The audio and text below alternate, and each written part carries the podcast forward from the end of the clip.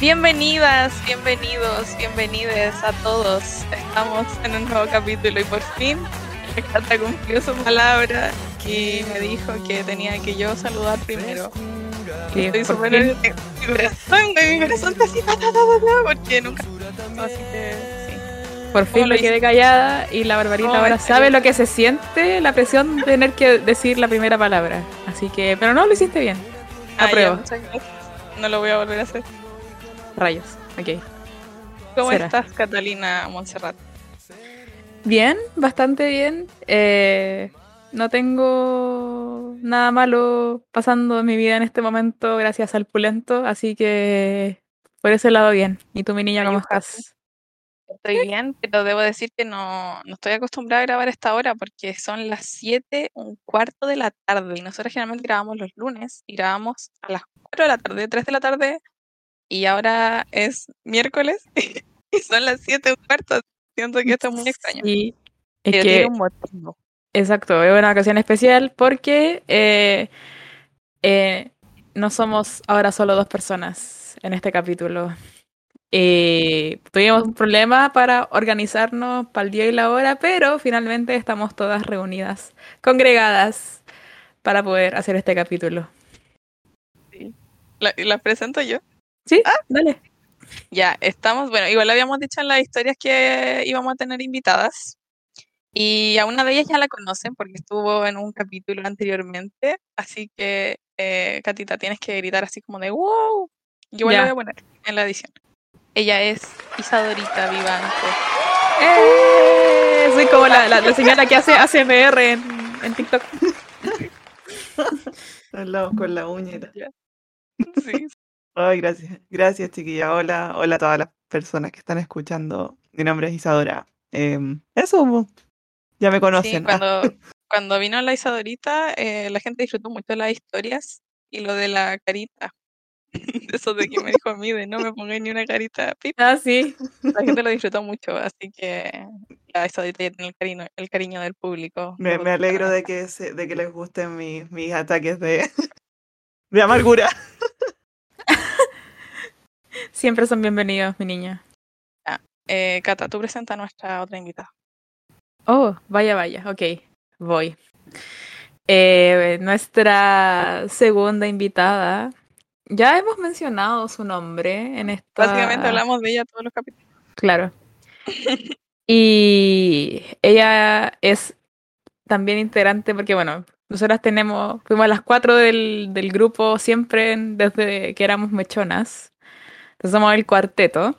Entonces, la integrante que nos falta presentar de este cuarteto es la señorita Magdita Alvarado. ¡Eh! O como le dijo la Isabelita en un momento, Magdalena Acevedo. Claro, es el mejor nombre. Hola chiquillas a todos, primero que todo, gracias a la invitación.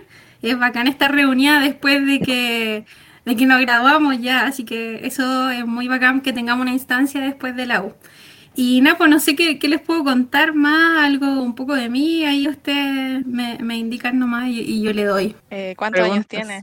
La Sí. Cata va, a querer, sa- va a querer que digas tu signo, porque ella Sí. entiende de esas cosas. Ah, ya, vale. Mira, tengo 24 años, eh, soy de signo Sagitario, nací en diciembre. eh, y bueno, algo que siempre me pasa en el cumpleaños es que siempre me dan como el regalo eh, junto con el de Navidad, pues, porque igual es como cerca, entonces no, no puedo pedir más, es mucho.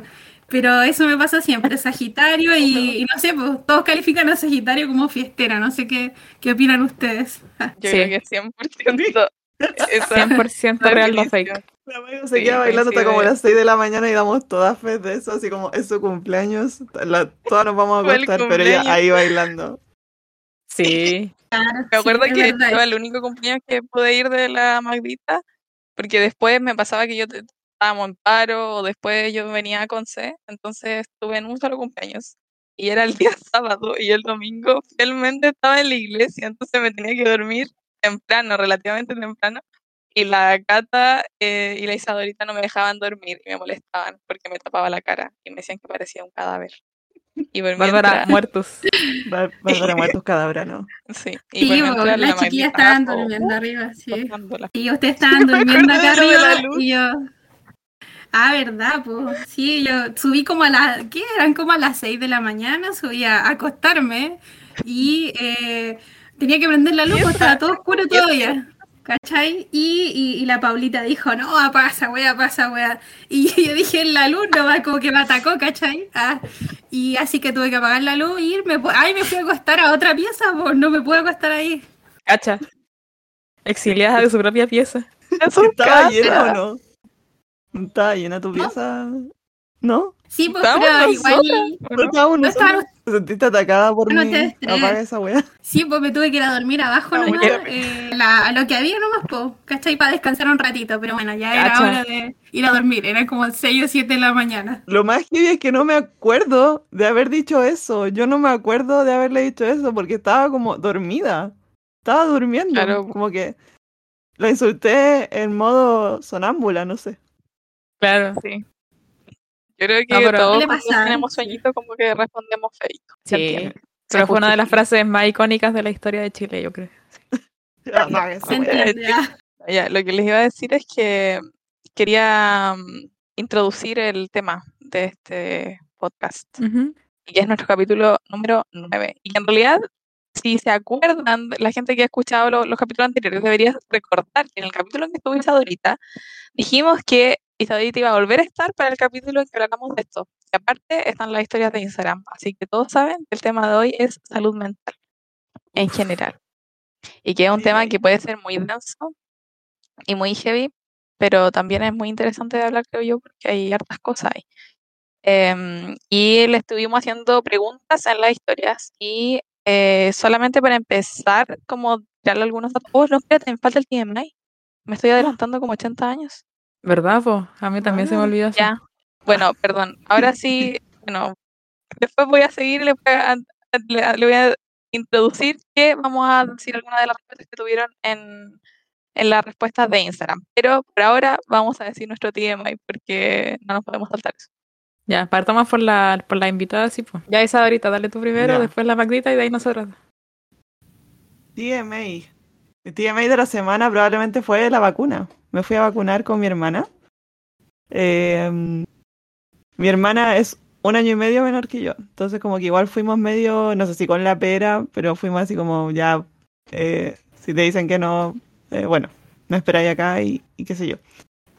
Y fuimos, y fuimos a un gimnasio y, eso, pues, y como que yo no tenía idea de que hasta la, la Sinovac fue aprobada por la OMS ayer como vacuna. Como hace dos días. Sí, ayer, sí fue Ah, ayer porque el, el lunes yo me fui a vacunar y nos vacunamos con mi hermana y fue como em, ella me dijo, oye, eh, después de después de ya habernos vacunado y todo, nos dijo así como, oye, pero la Sinovac no está mm, está aprobada por la OMS y nosotras vamos a viajar en, en julio afuera del país, entonces. Tíeme. Me la había contado. Voy a, voy a viajar A ver. ¿Sí? Voy a ir a. Estados Unidos a ¿En conocer a, a unos familiares de allá. Sí, No, Ah, voy a ir a la cuna del capitalismo. Bueno, sí, eso es lo malo, pero voy a salir. ¿Sí? Ah, La Ay, no. ¿A qué, a, qué- a qué estado vaya a ir Isa ahorita? voy a ir a New York. Eh, Oh. Vamos a estar como una... La capital del mundo. Vamos a estar como una semana El ahí. sueño americano. No. Claro. Bueno, voy a ponerme a cantar en la calle a ver si como Justin Bieber así Uy, qué Sí, bacán. no. Sí, ahí les voy a Sí, traer llaveritos de la Estatua de la Libertad. A un- A ti, Magda, no sé, ahí veré si te tra- qué te traigo. Pero sí, que Em, no sea tan, no una bebida Coca-Cola, cosas así, no. algo, algo menos yankee. Voy a ir al. eh, que, no es que Nueva York tiene hartos barrios, así como. Está el barrio chino, el barrio Claro. coreano, el barrio. El barrio puertorriqueño. La eh, diversidad, sí. Los dominicanos, hay harto allá. los dominicanos, claro, el Bronx. Entonces, eh, eso, pues. Ya, estamos la que, la que se va a meter al Bronx. es. eh, ratatatán. No, Nica, Nica. I'm no la No, no, eh, estamos planificando ahí qué vamos a hacer esos días, pero después de ir a New York vamos a ir a Salt Lake City, que mm, ¡Oh! nuestros No te parientes creo. son de allá, de verdad. Ah, es que lo que pasa es que. Tres semanas. Sí, pues si uno va al otro lado The del mundo mínimo, sí, no. Notición, qué notición. Sí. Güey, güey, es que, sa- ¿sabes que Me emocioné mucho porque eh, ya como eh, ahora he empezado a ver básquetbol. eh, hay, un, gru- hay un equipo de la NBA que me gusta, que es el Utah Jazz. Y el Utah Jazz juega de local en Salt Lake City, pues, ¿cachai? Entonces yo así ¿Ya? como, oh, no, entonces, oh, muy Ah, bacán. Ahí te, un recuerdito traigo de- alguna Tráeme, un, tráeme un, recue- un recuerdito de, de los De Jazz Utah. y yo te la pago, de verdad. De- Ya, pues, ya. Ahí a ¿Cómo se supera este así que- TMI? Pregunta seria. Eh, bueno, ¿Cómo es el- hacer que sea Es el más- mejor TMI de la historia, no lo puedo creer. Sí. Sí, Y lo dijo a la pasada, así como, no, es que la Sinovac no la... pro- Sí. Porque voy a viajar en... Y yo, a ver, Ustedes ya me conocen, ¿Qué? soy impredecible, tengo sorpresa de la Ah, nada, así soy una caja de soy una sorpresas. caja de- de Pandora, iba a decir. Igual, ah, también. Pandora. Eh, pero es la eso. Gran grupo. Popurrí de Pandora. Eh, ya. Ya, pues volviendo al tema, cuando nos vacunamos con mi hermana, como que yo no tenía idea de qué vacunas estaban aprobadas en la OMS y no. Y cuáles no, entonces ya nos vacunaron, estábamos esperando a la reacción alérgica, a que se nos cayera el brazo, a que nos muriéramos, lo que sea, a que se nos pegara la cuchara en el brazo, lo que sea. claro. Y ahí ella me dice, oye, eh, la Sinovac no está aprobada por la OMS. Yo, ¿qué? Y yo, sí. Y, Ah. y- Qué dramático todo. ¿Y cuál sí? ¿Cuál sí está aprobada? La Pfizer. Ay, ¿cómo nos podemos deshacer la vacuna? ¿Cómo no Y te la. ¿Cómo me desvacuna? Como aprieto control Z. así. Control Z para la vacuna. Que nos fuimos caminando así todo, el- todo el camino para la casa, así como, ¿ya qué hacemos? Como, ¿Cómo nos deshacemos la vacuna? Y ahí llegamos y mi mamá, no, tranquila, sí, ya la van a probar. Y la aprobaron ayer. Entonces, Mm. Eh, viajar es un cacho con el tema del COVID. Así que... Ay, entonces, la... yo pensé que tú te habías pinchado con la Pfizer, al final fue la Sinovac entonces. Me pincharon con la Sinovac. No pude escoger. En la sede donde yo fui, Ah, me asignaron la Sinovac. Y era Rayos. chistoso porque habían como. Subí una historia de Instagram ayer, habían como unos puestos. Sí, como así, mi hotel es como de parecían. Una, una amiga me dijo, parecen alianza, porque además era en un gimnasio. Entonces, un cartel que decía Pfizer, otro que decía Sinovac, y había otro que era la, el, um, ¿cómo se llama? Era AstraZeneca. Ah, sí, que una dosis y. Claro, que las mujeres no nos podemos poner eh, hasta cierta edad porque produce, puede producir eh, infertilidad. No sé, yo Eh, había la visto como AstraZeneca. que y cosas así. Pues se lo estaban poniendo solo a hombres por el tema de la, Mm. de la infertilidad. Bueno, yo ahí hubiera puesto el brazo. Pero sí, por favor. ponga, por favor y gracias. Claro. Pero ese, ese es mi TMI de la semana, chiquillas. Oh, insuperable, güey. Ya no sé cómo Sí. seguir. no, esto ya no se supera. Ya, pero no intimidamos a la Maidita, que es su primer eh, vodka naranja, así que Sí. Maidita, Maida. cuéntanos tu TMI. Sí. Bueno, difícil superar lo de la Paulita, pero eh, les cuento que algo así como que no, no me había pasado antes porque no lo había tenido que hacer tampoco. Fue que estamos haciendo un baño acá arriba, ¿cachai? Bueno, se demo- remodeló todo el segundo piso y eh, me tocó a mí ir a comprar hartos materiales, onda como cañerías de cobre, eh, terminales que le dicen codos, ¿cachai? Wow. Y eh, había que ver como dónde iba la descarga. Ustedes entienden cuando digo yo dónde va la descarga, ¿cachai? Cuando uno tira la cadena Claro. y ve en el tubo de PVC. Y estuvimos viendo dónde podía ir porque que es como quizás puede sonar un poco asqueroso quizás, pero es como lo, lo normal del Dale baño. nomás, TMI, TMI. Está bien. sí, dale dale entonces, eh, estuvimos viendo así el maestro por dónde podía caer para que no, como que se doblara tanto y que fuera como más derechito el, el, el tubo, ¿cachai? Y ahí nos estuvimos Ah, claro. ingeniando, así que se tuvo que sacar como una cerámica, yo también ahí, sí, le ayudé al maestro, así, para sacar una, una cerámica, ¿cachai? Con uno, tienen como una herramienta especial y como con, uno marti con un martillito, entonces uno lo va sacando de abajo Un chuzo. y como un chuzo, pero muy chiquitito, porque el chuzo es súper grande, entonces si no iba a romper la, la cerámica, si la hacía muy fuerte. La pared. Pero la pared, ya, yo había, tenía que hacer un tremendo hoyo ahí, pero no, era, era más piolita. Y ahí logramos hacer como la descarga más derecha, ¿vos cachai? Porque si no, si se hace con muchos dobleces, puede ser que, que se tape, po, y la idea es que obvio no pase eso. Se tape, Claro. Gonzo. No Sí, queríamos que se tape el baño. Claro, para que no se tape el baño. Y eso, pues así que aprendí harto como de construcción este, este último tiempo, cosas que no tenía ni idea, así, materiales, eh, como por dónde se puede construir, cosas así, pues, y eso es como lo, lo más raro quizás que, que podría haber sufrido como este último tiempo. Oye, ¿te ha gustado así como que- aprender de construcción? Así como lo disfrutas. Sí, sí, disfruto. eh, sí, como yo creo que en este capítulo vamos a tratar como el tema de, de la salud mental y eso me ha ayudado mucho con eso, así que, porque uno hace otras Ah. cosas, pues se distrae. Así que no, oye, bueno, Es es, bacán. Sí. Yo Bueno. debo decir que estoy muy agradecida que pongas tanta dedicación en tu baño porque ahora cuando vaya a verte me voy a sentir tranquila. ¿Cu- ¿Cuándo te vemos por acá, Bárbara? ¿Cuándo te vemos por Santiago? Hoy Buena pregunta. Sí, tengo un matrimonio en diciembre, así que sí o sí voy a estar en Oh, diciembre. buena. buena. Para el cumpleaños de la Magda. El, el pues, el la matrimonio, el, Sí. el matrimonio el, el 11, la Magda el 10. Oh, se Ah, armó la fiesta. Oh, se armó. Será el reencuentro de doble teta. Se armó el Está hueveo. Sí, ya está agendado ya. Bueno, No, fin, espectacular. ya, Catita. Te nomino ¿Yo? antes. Eh, ok. Bueno, durante la última semana lo que he hecho es, como ya lo dije, ver básquet. Ahora empezaron los playoffs. Y hoy día juega el Utah Jazz, el equipo que me gusta. Entonces juega como para cerrar su serie y pasar a las semifinales de conferencia. Y, ¿Y tienes Utah como... cómo va? Bien, de hecho, eh, terminó la temporada regular en primer lugar de la, de la conferencia oeste. Y está bien, pues, pero ahora en los playoffs perdió su primer partido, pero ahora ha ganado tres. Entonces le falta el último, el de hoy, ojalá. Ahí ganaría 4-1 y avanza a la, a las semifinales. Ah, como avión. Y, Manejar toda esta información en tu cabeza deportiva. Me- y me costó porque eh, yo empecé a, yo empecé a ver básquet en el, el año pasado, porque me, me los pillé de cueva en el cable, en el ESPN, que estaban dando las finales de conferencia de, de las finales del año pasado.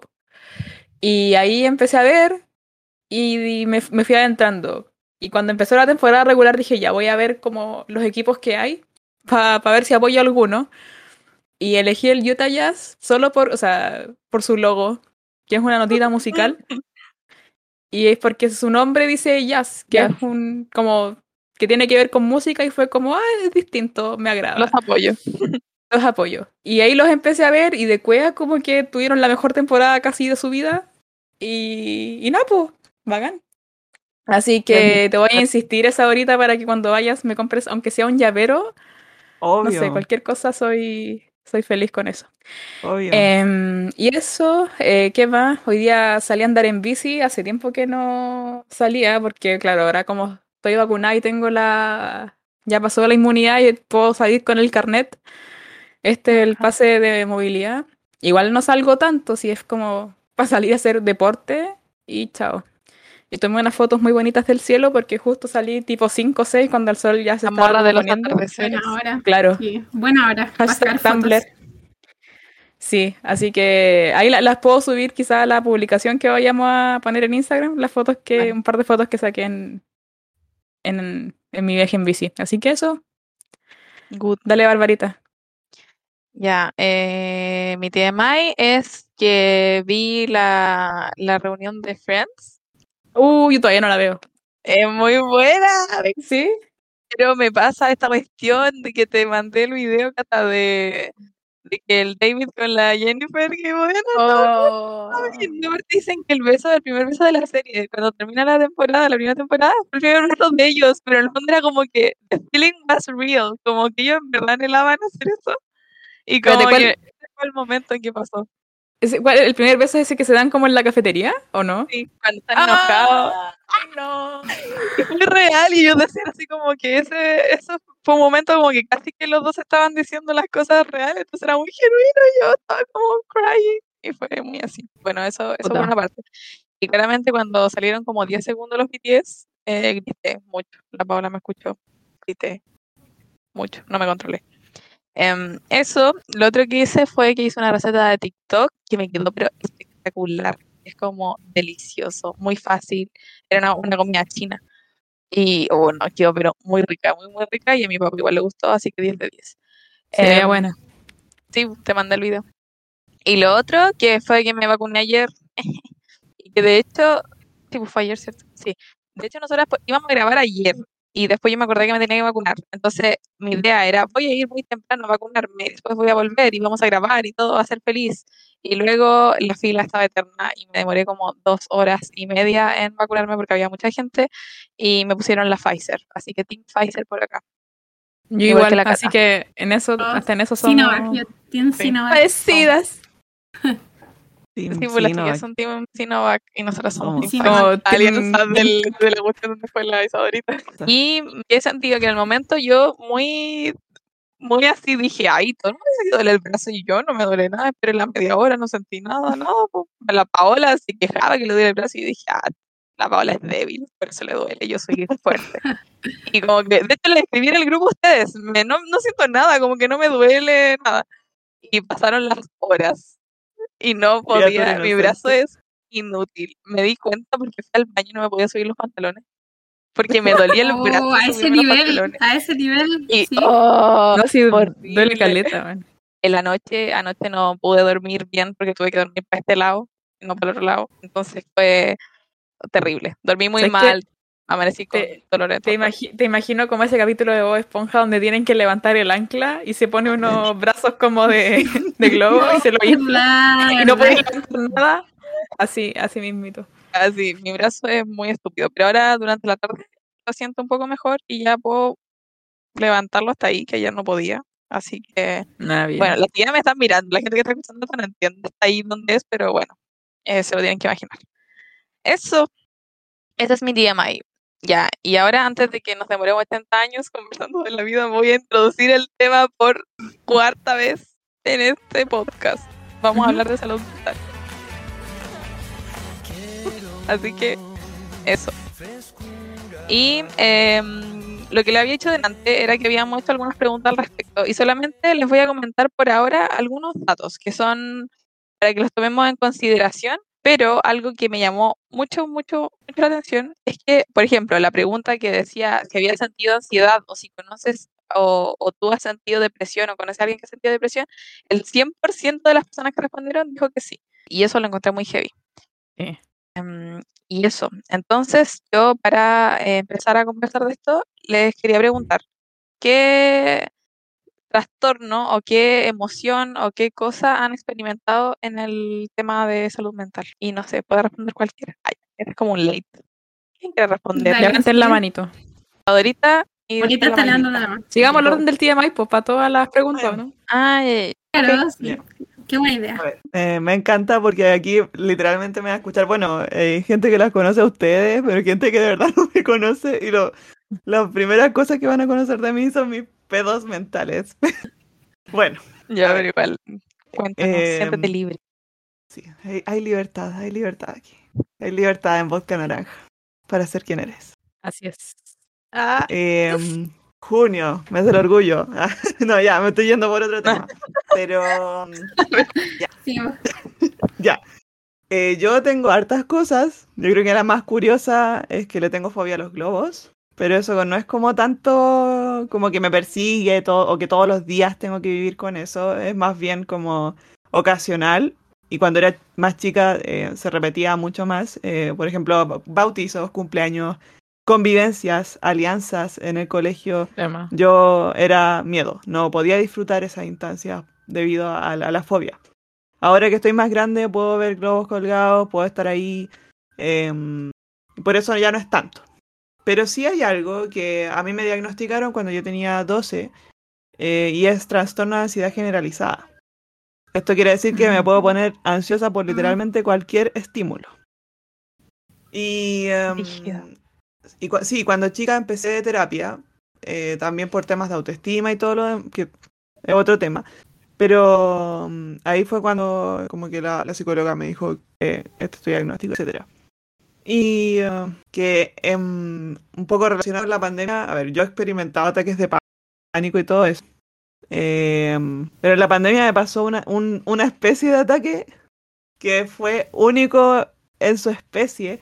Era en mayo del año pasado y eh, era como las 4 de la mañana y no me podía dormir y sentía un cosquilleo de electricidad, como que me bajaba y me subía el torso, me Ah. bajaba, me subía el torso. me bajaba. Y yo pensé, o no sé, mi cuerpo, no sé, mi, mi, mi lado racional pensó, me está dando un infarto. Me está dando un infarto, me está dando un ataque. Tengo que ir al hospital. Tengo que ir al hospital. Y levanté a mis papás. ¿cachai? Llegué a la pieza de mis papás. Oiga, ¿saben qué? Me va a dar un ataque. Llévenme al hospital ahora. Y como que ellos se miraron así como confundidos. Y mi mamá cachó el tiro. Mi mamá me sentó en la cama y me dijo, no, tú estás teniendo un ataque de pánico. Tranquila, ya va a pasar. Y yo le decía, no, mamá, es que tenéis que llevarme, me voy a morir, me voy a morir, me voy a morir. Como súper concentrada en, Mm. en la sensación física. Y eso es una de las cosas igual que, o sea, todos experimentamos la ansiedad de maneras distintas, eh, de- como con síntomas físicos distintos, pero yo nunca había experimentado la ansiedad a ese nivel. Como que todo el estrés de la pandemia, toda esta preocupación, sobre todo en los primeros meses, ¿no es cierto? Donde había como esta cuestión de qué va a pasar con el mundo, ¿cachai? El mundo se va a la mierda, se está muriendo gente, ¿cachai? Como... Y los Mm. países, y, y- y Piñera, y, y Mañalich en esa época, y toda la zorra. Entonces, em, claro, como que yo soy mucho de, de guardarme las cosas. Entonces, eh, como que esa fue mi manera, o la manera como de mi cuerpo, no sé, de somatizar todo ese nerviosismo, toda esa preocupación que yo no expresaba eh, a través de ese falso, falso ataque, no sé, al corazón. No sé, fue muy extraño. Em, también Pero previo, previo a Dime. eso que eso que te pasó cuando tú, tú decías que tú no podías dormir, entonces tú en tu cabeza estás ahí como pensando en toda esta cuestión así como, oh, el coronavirus, lo que está pasando, Chile, no sé qué. Tu No. cabeza estaba como en eso y de repente lo No. empezaste a sentir o fue de repente. No, fue de repente. Como que yo estaba tratando de dormir, pero estaba inquieta. Pero no había un motivo como en mi cabeza, así como una frase como coronavirus o no sé. Como que era. Solo yo con mi mente en miedo. blanco tratando de dormir. Sí, fue una cosa bastante heavy. Em, y también, em, bueno, sí, pues como síntomas como que se te pone la respiración más agitada, te cuesta respirar. Yo a veces siento, o sea, no es una, no es que siento una mano que me aprieta la garganta, pero siento que se me cierran, ¿cachai? Las, eh, Mm. estas weas que hay acá, ¿cómo se llama? La, la, la laringe, la faringe. Bueno, siento que se me cierra, ¿cachai? Eh, hay gente que le suda las palmas, a mí no, como que todo tiene que ver con la respiración y con sensaciones como internas. A veces me Mm. tiemblan las Mm. manos también, eh, cuando me dan ataques. Pero gracias a Dios, eh, este último tiempo, bueno, empecé terapia, retomé terapia en septiembre del año pasado por una un mental breakdown que me dio así medio heavy, como que me despidieron del trabajo, el loco que me gustaba empezó a salir con una loca que me caía mal, entonces como que estallé emocionalmente. Se me juntó todo. Y como ya dije que me guardo las cosas, o sea, no las expreso, eh, quedó la zorra y fue como ya llegué a mi punto de límite, no puedo estar así de mal por fracasos que probablemente me van a seguir pasando. Y no lo digo de manera derrotista, así como, ay, ya soy una fracasada, me echan de trabajo, eh, las personas que quiero no me pescan, como no, como el rechazo es parte de la vida, ¿cachai? Y, y Claro. como que yo me lo tomé muy mal. Y eso no era normal, como Mm. que conversando con mi familia, y eso igual es importante, ¿no es cierto? El apoyo de las personas que te quieren. Eh, dije, ya, sí, tengo que volver y ahora eh, no he experimentado ataques de pánico en un buen tiempo. Eh, ah, sí, tuve uno, antes, antes de la defensa de la memoria no. con la Magda. Ay, sí, o sea, lo recuerdo cuando estábamos, nos juntábamos para ensayar. Sí. Estaba haciendo el Power y nuevamente por otra decepción amorosa, porque me encanta coleccionarlas como si fueran trofeos. Eh, eh, también estoy emocionalmente dije, ay, no, otra vez no, lo estoy haciendo de nuevo. Entonces también hay una cosa que no sé si sea un problema como tal, que soy demasiado sensible con, los con ciertos estímulos o con ciertas situaciones. Y a veces eh, eso, eso es manejo de emociones, como que creo que por mucho que uno diga, no sé, yo tengo 25 años, eh, se supone o se espera de mí que yo debería manejar mis emociones como la persona adulta que soy, pero la verdad es que recién, no sé, en los últimos tres años he empezado a adquirir herramientas para trabajar eso. ¿Cachai? Mm. Entonces es muy heavy. Sí. Bueno, eso con respecto a mis pedos mentales, pues no sé eh, qué onda la Magdita. o no sé. Bueno, aludiendo a lo que decía la, la Paulita, yo recuerdo también cuando nos juntábamos a ensayar, ahí estamos en pleno proceso de escritura de la memoria. Y bueno, también ahí cuando nos juntábamos ya me comentaba como esto, lo que le estaba pasando y ahí comentábamos un poco lo que le, le pasaba a cada una. Y, y en relación a mí, como son tres cosas más puntuales que me ha pasado, pero particularmente dos, como durante la pandemia. Primero es que yo nunca estaba acostumbrada a estar eh, encerrada.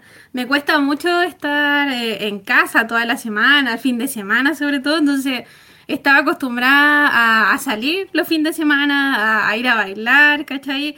Eh, no todos los fines de semana, pero sí mínimo una, una o dos veces al mes. Y eso me ha costado mucho acostumbrarme. Eh, echo de menos eh, el salir, el bailar. Eh, no es tanto tomar, no, como que no, no soy tan allá de ese lado, pero sí sentirse libre.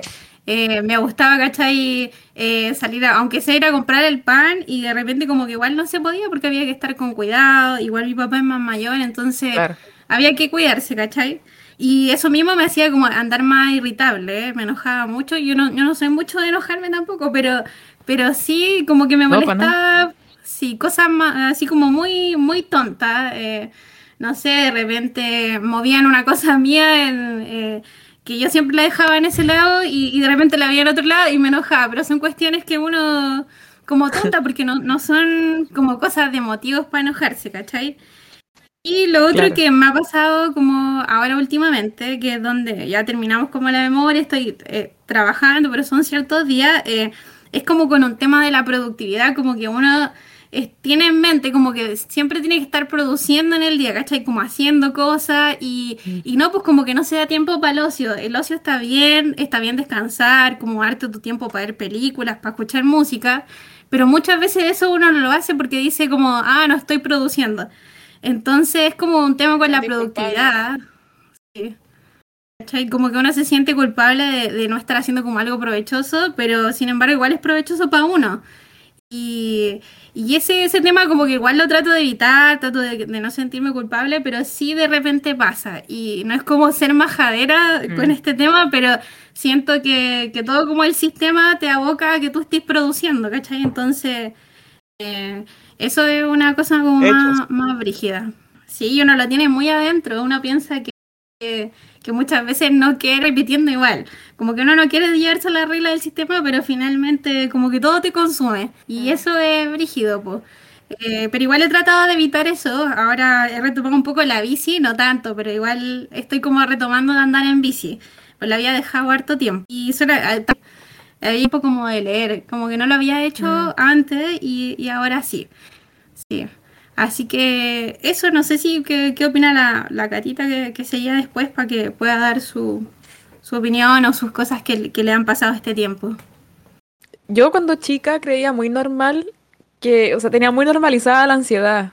Por ejemplo, a mí me pasaban cosas no muy fuertes, pero a mí, por ejemplo, cuando chica me aterraba el hecho de hablarle a alguien desconocido y pedirle algo. Por ejemplo, mi papá eh, estaba en el colegio y decía, necesito un lápiz, vaya a pedir un lápiz. Y me, me aterraba hablarle a alguien desconocido para pedirle un lápiz. Y eso me producía, no sé, mucha palpitación, eh, me sudaban las manos, me ponía a pensar muchas cosas, así como cómo se lo digo, que, no sé, una serie de cosas que yo las normalizaba y creía que a todo el mundo les pasaba, pero eh, después cuando fui creciendo dije como, güey, esto no, no es como muy normal que digamos. Y claro, yo entendí que después, y particularmente el hecho de exponerme a cosas nuevas, me, me, me causa ansiedad. Por ejemplo, cuando hice la práctica, el primer día me sentía muy ansiosa, porque era toda una cosa nueva, pues era entrar a un medio de comunicación, que en el fondo los profes estando en, el- en la U te dicen, mira, la cosa funciona así, así, así, pero ya después tenéis que como protagonizar eso. Y yo pensaba, hoy si no, si no encuentro alguna pauta buena, o si la fuente no me responde. Entonces ahí maquinaba, maquinaba, maquinaba mi cabeza y me autosaboteaba sola. Y eso físicamente lo, eh, como lo externalizaba comiéndome la uña y los cueritos. Entonces ya la segunda semana de práctica tenía los dedos destruidos. Entonces eso era súper agotador emocionalmente. Ya después cuando vais, te- tenéis tu, un, tu mes en la práctica, ya estáis más tranquila.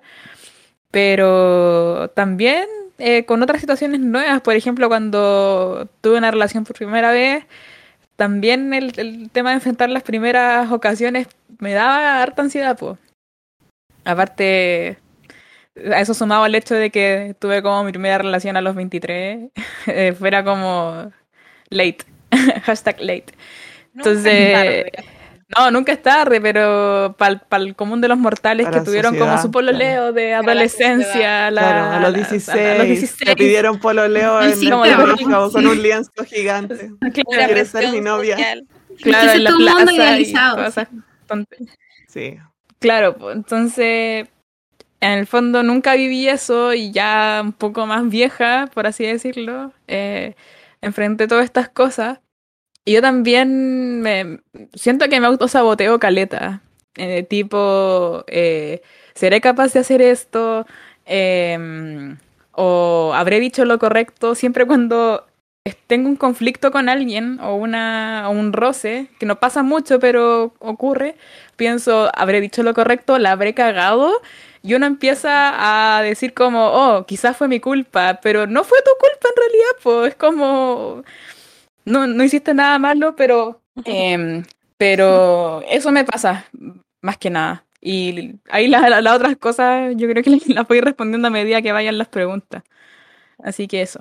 Em, Dale, yo Barbarita. me siento como full identificada como con un poco de todo lo que han. Porque, bueno, son otras cosas, pero a mí igual me pasaba que yo, como decía la Cata, normalizaba muchas cosas que yo sentía y yo pensaba que a todo el mundo le pasaba y como que no era normal. Y que era esta cuestión de que a mí, por ejemplo, yo desde que tengo memoria, es que yo, a mí no me pueden decir que esta cuestión me, la ansiedad como que me nació cuando estaba en el liceo, cuando estaba en la U, porque yo recuerdo estar en la básica y en Mm. situaciones como, no sé, las pruebas, las cosas así, que yo me ponía así onda el corazón, me, me palpitaba, yo, la forma en que externalizo mi ansiedad es como que siento que, bueno, me duele mucho la guata y eh, me siento como un cosquilleo en la cadera, no sé cómo describirlo, yo siento como un cosquilleo en la cadera y yo siento esa cuestión y digo, oh, aquí vamos otra vez. Em, entonces esa cuestión la, la había sentido siempre, pero después, eh, cuando empecé a ver así como, "Oh, en verdad esto de ansiedad, fue en situaciones bien puntuales, que fue con algo que igual lo he contado de repente en otros capítulos, que es la, mi relación con el David. po. Y eh, es heavy porque como dice la Cata, yo igual, sí, para la sociedad empecé como bien tarde como a pololear, porque igual mi, yo empecé a pololear a los 19, 20, 19. Eh, y em, era como, el David tiene una paciencia increíble porque yo estas mismas cosas que hice la Cata, o sea, a mí me daba ansiedad, pero onda, esta cosa de tener las manos heladas, de transpirar las manos, de dolor de guata, de esto, cada vez que yo me juntaba con él porque pensaba, ¿cómo lo voy a hacer para darle la mano? ¿Cómo voy a hacer si es que me quiere dar un beso? ¿Cómo lo voy a hacer para esto? Y que, y no, y que, y es mi culpa, no sé qué, no sé qué, no sé qué. no.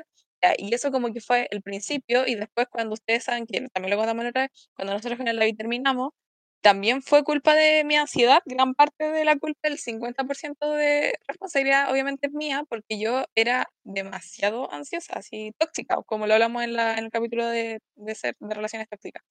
Entonces, ahí yo como que dije, oh, realmente este es un problema. Y, y fue una mezcla de cosas, porque fue ansiedad mezclado, que no sé si es parte de, ahí yo soy bien ignorante y acá somos todas periodistas y una psicóloga, entonces no sabemos cómo resolver esta pregunta. ¿Qué va a hacer la Eh, psicóloga? sí que tenemos amigos, Me o la sea, gente que escucha el podcast que es psicólogo o que está estudiando psicología, así que ellos nos podrían decir.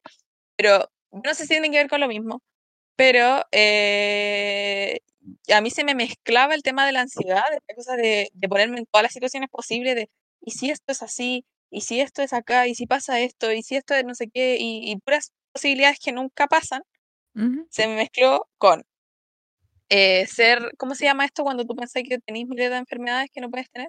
Hipocondríaca. Con ser Ujú. hipocondríaca, onda, yo no pude seguir viendo Grey's Anatomy porque yo sentía que todas las enfermedades que aparecen en Grey's Anatomy me podían pasar a mí o a mi familia. Real. Uh, eso. alguien tenía cáncer y yo así una lista de estos son los síntomas que he tenido, estos síntomas como que puedo tener cáncer. Con ser hipocondríaca, onda, me salió un lunar y yo dije, tengo cáncer a la piel. Heavy. Solo porque la loca, la, la, la Lizzie, creo que se llama, de Grey's Anatomy, le salió un lunar y me dio cáncer. Ya, muy heavy. Y súmale que se me mezcló con el tema de la inseguridad, que lo mencionó la Isadorita, lo tiró así de repente.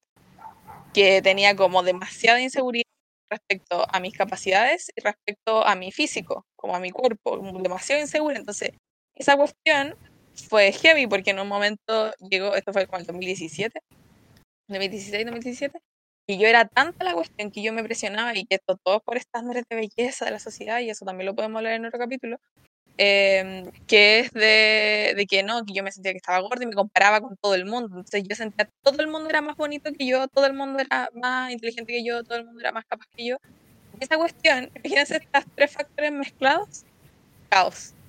Y yo estaba como así. Y eso me producía lo que dice la Magdita, que andaba irritable, que andaba, que respondía mal, que de repente me daban ganas de no hablar con nadie. De repente yo estaba así en la casa y no hablaba y me hablaban y, y, me era como, ¿y qué te pasa? Y ni siquiera uno tiene una respuesta, como que no sé qué me pasa, pero estoy, no sé, como que no tengo ánimo.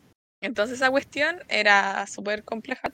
Eran como todas estas cuestiones que, o sea, esos son los síntomas o las cosas que No, pero todo lo que dijiste influye, pues, si todo está relacionado en el fondo con tu mente y cómo tu claro. mente trabaja y trabaja y todo.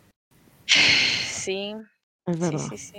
Eh, lo voy a hacer como de que voy a responder ahora yo y después vamos al revés, así como cuando uno juega Catán. Ah, claro, ya sí. sí. Bueno, sí. Ya. Eh, y que en realidad voy a tratar de, de, responder como hartas preguntas a la vez en honor al tiempo.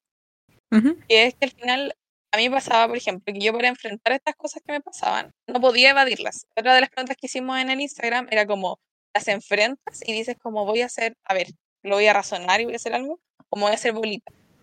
Y ahí como que hubo una, gente decía que se hacía bolita y como que y la gente se distraía, como que hacía otras cosas. Yo no me puedo distraer cuando me dan estas cuestiones de ansiedad, como que cuando me pongo con un pensamiento, lo mastico, lo mastico, lo mastico, lo mastico, lo mastico eternamente hasta que eh, no sé qué tiene que pasar para que se me pase. No me puedo distraer, no puedo ver una película porque siento este cosquilleo en la cadera todo el rato. O, me dan ganas de ir al baño todo el rato, o tengo que las manos heladas todo el rato. Entonces, no, no, me, no me sirve a mí la distracción, por ejemplo. Y lo, lo único que me ha servido, y que esto igual tiene que ver con eso del el apoyo de la gente, es eh, que, por ejemplo, cuando yo estoy en una situación de ansiedad, de estas situaciones de ¿qué pasa así? ¿Qué pasa así? ¿Qué pasa así? Tengo que sí o sí decir esto, por muy estúpido que suene, por muy estúpido que es como, mira, me salió este lunar y realmente en mi cabeza pienso que esto puede ser cáncer. Se lo digo como a mis hermanas, que son las personas de confianza que tengo. Y les digo, realmente esto está pasando por mi cabeza, entonces lo tengo que decir, dime si tiene lógica. Mm. ¿Cachai? Y ahí mi Mm. hermana me dicen como, no, Bárbara, no tiene lógica. Y por favor, no googleen tus síntomas, porque en Google cualquier cosa que busques te va a salir cáncer. Sí. Entonces yo esa cuestión también la hacía mucho. Y esta cuestión es peor que podía hacer. Entonces al final lo único que me servía era como exteriorizarlo en palabras. Eh, y eso también me hizo ir al psicólogo. Pero esa, esas son como las cosas que he hecho. Mm, Dale, Kat. Ya, voy. ¿Cómo enfrento estas cosas? Yo siento que soy el tipo de persona que igual enfrenta las cosas, en el sentido de que si tengo un drama con alguien, eh, voy y lo enfrento así como tipo, hablemos, hay que arreglar esta vaina. O si hay que llamar a una fuente en la pega, hay que llamarla porque no hay otra opción. Y por mucho que me dé ansiedad, porque a mí cuando chica me pasaba que no podía hablar por teléfono, me, me daba como un poco de, de- de pánico. No tanto en persona, pero sí por teléfono, no sé por qué.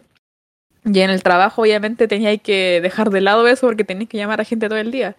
Entonces tenía que llamar y yo decía, ya, pero loca, esto es algo normal, onda, no sé, las fuentes reciben quizá 10 llamados al día de lo mismo, entonces es como, pucha, es parte de la rutina y tienes que hacerlo. Pero si hay otras veces donde me da ansiedad por cosas más chicas o por cosas más vanas, tipo pensamientos y me, me pongo en escenario y situaciones del futuro y me paso 500 pueblos, yo creo que a, a todas nos pasa. Y ahí en, ese, en esos casos trato de evadir, tipo, trato de, no sé, eh, jugar, ahora he estado, volví a pegarme con el Candy Crush, eh, ahora también veo una película o veo series. La semana pasada me vi Quién mató a Sara. Eh, también salir a andar en bici me sirve, me sirve. y, y básicamente eso. Y ay, también lo que me ayudó mucho fue hacer la memoria con la Bárbara porque en ese, en ese momento también estaba pasando por un momento como duro. Y igual yo también eso me daba ansiedad porque yo decía, no estoy bien emocionalmente ni mentalmente, tengo que hacer una memoria, redactar una memoria, así como seré capaz. Pero cuando nos conectábamos y las cosas fluían era como, porque obviamente también nuestro trabajo era como claro, un 70% de trabajo y 30% de tallas y de hablar de coreanos y de todo. Entonces, obviamente era una distracción y servía caleta. Y, y si apoyo de mis cercanos, sí, yo creo que eh, yo también he ido a terapia, he ido tres veces, pero lo voy a decir en la pregunta siguiente. Eh, como con tres psicólogos distintos y todas las veces mis papás han sido súper como me han apoyado harto y uno también tiene su grupo de, de amigos cercanos que no te, a mí en ningún caso me han juzgado por las cosas que les he dicho, por cómo me he sentido. Eh, he recibido como ese apoyo típico de, de una amiga pues, o de amigos. Entonces, en ese sentido no tengo nada que decir de mis cercanos. Se han portado de pana banana conmigo.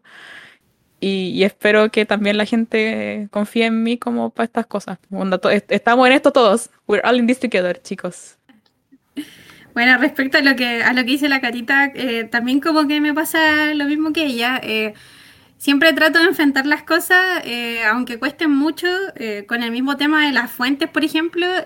si bien como de repente uno le da nervio o un poco de cosa llamar, yo llamo y llamo hasta que me respondan porque me da un poco de rabia cuando no me responden. O sea, entiendo que pueden tener miles de cosas, pero pero como que como que tienen que darme alguna respuesta, ¿cachai? Que me digan más rato, cualquier cosa, pero sí espero una respuesta. Entonces quizás como de repente cuesta identificar como estas reacciones que uno tiene eh, frente a la pandemia o a dificultades, pero sí trato de enfrentarla y bueno, en la pregunta anterior había respondido de, qué manera, eh, como jugando fútbol, retomando la bici, eh, tratando de hacer cosas que no había hecho, como el tema de la construcción, de ir a comprar materiales. Y eh, bueno, en, en, mi caso yo no, no, tengo hermanos, soy hija única igual que la, que la Catita, eh, así que sí, como que la, el, sí, el apoyo fundamental es de los papás, eh, conversar con ellos cuando estamos almorzando, o, bueno, es más en la once, porque ahí mi papá llega del, del, trabajo y todo, y con los cercanos, los amigos, pues en este caso igual tengo una amiga bien cercana, eh, y con ella confío harto al, al contarle las cosas y... Y también el, estas instancias, pues como de conversación, cuando nos juntábamos también con la Paulita a ensayar, eh, por el tema de la memoria, también son instancias como de, eh, de distensión. Y, eso creo que la conversación como lo, con los de la casa, que son los que día a día están contigo, te ven si te sientes mal, si andas más enojado, si andas más triste o cansado, entonces como que eso es clave, eh, el apoyo de la familia, eso es clave. Así que eso, porque creo que ya respondí la otra pregunta de, de cómo lo, lo, lo, enfrentaba con distintas actividades. Así que ahí le doy el, el pase a la Paulita para que pueda eh, extenderse. Como una disertación, dice, claro. mi compañero. Sí. Sí. ¿Verdad? Lo ya. dejo con mi compañero ahora. Sí. Gracias Magdalena por el pase. Como retomando lo que decía mi compañero. claro. Eh, um, son, son hartas preguntas en una. Entonces, a ver, haciéndola corta, yo creo que depende mucho de la situación, si yo escapo o lo enfrento, pero lamentablemente cada vez más me acerco a esta, no sé si verdad universal. Yo creo que todo, cada uno tiene sus propias verdades, pero mi verdad es que si no enfrento las cosas van a volver a mí hasta que yo las enfrente. Entonces, uh. eh, no me queda de otra. Si yo tengo un reflexión. trauma, decir, claro, si yo tengo un trauma, si tengo algo que res sin resolver con una persona, eh, o no necesariamente ir directamente con esa persona a hablarlo, sino que yo tengo algo como interno, mi mundo interno, así, eh, y no lo resuelvo y lo evado, lo evado, lo evado, eh, vuelve, siempre vuelve, ¿cachai? Como vuelven eso, esas cosas sin resolver. Entonces ten, tengo que hacerlo. O es lo más eh, en, en mi experiencia, es lo que tengo que hacer para, para seguir, no sé, esto va a sonar como muy espiritual, así loco, loco, pero soltar cargas para seguir adelante, ¿cachai? Entonces, Claro. eso. Pero eso no quiere decir que yo evada ciertas cosas. Y, y también creo que una cosa es, es que, o sea, que hay ciertos problemas mentales, eh, como la, no sé, la ansiedad, por ejemplo, o bueno, depende de cada uno igual, insisto, esto es muy personal, pero que se cultivan en el ocio. En el ocio de específicamente no hacer nada y quedarse, no sé, tirado en la cama o en el sillón. Eso es como de- dejar la puerta abierta para pensamientos eh, ansiosos o intrusivos y eso, esos espacios en mi vivencia son los que trato de evitar Em, y de Mm. distraerme. Y ahora con este tema de la pandemia que también se ha dado mucho ese espacio para estar en la casa eh, con estos vacíos de tiempo para, no sé, para pensar ciertas cosas que a veces es bueno pensar, pero a veces es muy malo darle una y otra y otra y otra y otra y otra, y otra vuelta, eh, um, distraerse. ¿Qué hago yo? Yo escribo mucho, mucho. eh, me, sir- me sirve. me sirve porque cuando lo bajo al papel es como, es como que el problema es mucho más chico de lo que estaba en mi cabeza. Eh, me sirve escribir. Me sirve la música, tanto escucharla como tocar, me sirve caleta.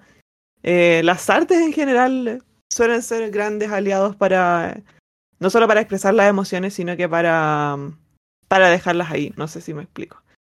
Em, y también mi familia. Eh, como decía, mm, no sé, ¿quién, quién lo dijo la Magda o la Cata? Ah, eh, creo que igual lo dijeron un poco las tres. Sí. todes. Eh, el, el tema de conversar las cosas con la familia, eh, yo me imagino que las personas que están oyendo esto no todas tienen la oportunidad o el privilegio, diría yo, de poder contarlo a familia como literal familia sanguínea, pero contar con alguien de confianza eh, creo que es importante y necesario. Eh, alguien de confianza que, mm, a ver, ya, voy a tratar de hacerlo breve. Alguien de confianza que esté pasando por el mismo proceso que tú o que ya haya pasado por el mismo proceso que tú. Eh, alguien experimentado, quizás alguien mayor.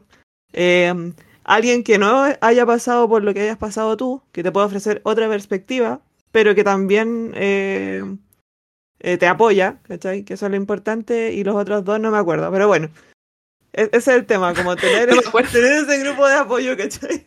Eh, y hablarlo con la familia o con tu núcleo más cercano en este caso, a mí me hizo súper bien. Eh, porque así ellos también están conscientes de las cosas por las que yo paso o tú puedes estar, no sé, puedes tener literalmente a alguien durmiendo en una pieza al lado y está pensando en dejar de existir, por ejemplo. ¿Cachai? Y eso, uno no tiene cómo saberlo, a menos que la persona se exprese, que la persona hable. Y yo sé que es muy difícil dar el primer paso, ¿cachai? Y decir, como sabéis que tengo, esto me está pasando. A mí me pasó con la Bárbara, ya, esto es un poco fuerte, pero yo la, no sé si te acordáis, Bárbara, cuando estábamos entrenando en el gimnasio, en natación, y yo en esa época empecé a tener eh, pensamientos suicidas. Y, eh, y estaba en ese espacio y yo pensando en contarle o no, contarle o no, contarle o no. Y me lancé, ¿cachai? Porque no tenía de otra, como era o eso o guardármelo para mí y dejar como ese, ese eh, caldo de cultivo, ¿no es cierto?, para más pensamientos raros y pensamientos autodestructivos era al final. Entonces, hablar siempre es una buena herramienta. Obviamente escogiendo las palabras adecuadas y todo, pero hablar, expresarte, contar las weas que te pasan, por muy extrañas que suenen en tu cabeza, eh, son necesarias. Nadie te va a juzgar por eso.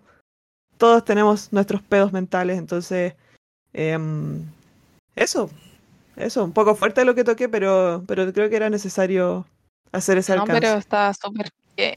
Y al aprovechar sí. la... algo- No, no, yo iba a decir como cortito que le puede servir a alguien también, pues entonces nunca está Sí. de más decir estas Claro, cosas. si, si alguien está escuchando esto y tiene esta clase de pensamientos, por favor, no te calles. Por favor, no te calles, no estás loco, no estás loca. Esto es algo completamente normal. Pero hay una red de apoyo, hay personas que quieren ayudarte y para eso necesitas hablar. Yes, Ya, eh, para dar la vuelta de nuevo y volver a mí y que es como la, la última parte que queríamos conversar igual en esto, que era eh, respecto a la terapia. Ustedes igual mencionaron, la Cata y ahorita lo mencionó, así, que fue una terapia, entonces quería saber eh, cómo fue su experiencia con la terapia en general. ¿Qué le dijo el, el entorno? ¿Qué opinaron ustedes? ¿Les sirvió o no les sirvió? Eh, eso. A ver, la terapia es súper útil y necesaria, pero yo creo que depende de cada tipo de persona. Para cada tipo de persona hay como, como esa frase para flores, colores, como Era algo, algo así. Ya, bueno, para cada persona Mm. hay un tipo de terapia. Eh, a mí personalmente, bueno, me sirve obviamente conversar. El psicólogo tiene esta cosa de que no pertenece a tu entorno familiar o amistoso, entonces te da una perspectiva distinta de las cosas que te pasan y también te da una perspectiva distinta de lo que tú mismo estás viviendo. Entonces e- es maravilloso. Y me estaba acordando, no sé, pues, cuando empe- empecé a tener estos pensamientos que les comentaba eh, y le comenté a la Bárbara, empecé a ir al psicólogo y él me hizo algo que yo nunca, porque yo he ido al psicólogo desde chica, pero nunca me habían hecho el famoso test de las manchas. Y, y es súper chistoso porque la cuestión es tan amorfa que uno puede, podéis ver cualquier cosa, como literal cualquier cosa. Y ya, el loco empezó a pasar las láminas y me decía, ya, ¿qué, qué ves acá? Y yo, no, aquí veo que sea un oso, una mariposa, bla, bla, bla. Y había una, había una lámina donde yo no vi nada. Como por más que me esforcé, no le veía forma a nada. Y después, a la semana siguiente, el psicólogo me dio los resultados y eran abrumadores, así como la exactitud de las cosas que yo veía eh, relacionadas. Oh, con... ¿En serio? eh, Sí. Sí, y la lámina que no vi nada, que obviamente no voy a decir que, sobre qué se trata la lámina, porque quizá alguien, un spoiler para alguien que haga el test más adelante. Pero esa era justo la área con la que yo tenía más problemas en ese entonces. Y yo le decía al psicólogo, pero es que no veo nada, pero es que no veo nada. Y él, ¿estás segura? ¿Estás segura? Y el tiempo pasaba, y te dan un margen de tiempo igual para, para decir qué veis. Entonces no veía nada y ahí después el psicólogo me explicó, mira, lo que pasa es que tú tienes esta área como con mucho conflicto, pero bueno, aquí, aquí estamos acá para trabajar eso. Entonces, eso, es súper, súper interesante. La psicología tiene un montón de herramientas para ayudarnos em, para temas de ansiedad, pero también para la vida misma como cotidiana. Eso. Hay gente que dice que todos deberían ir al psicólogo.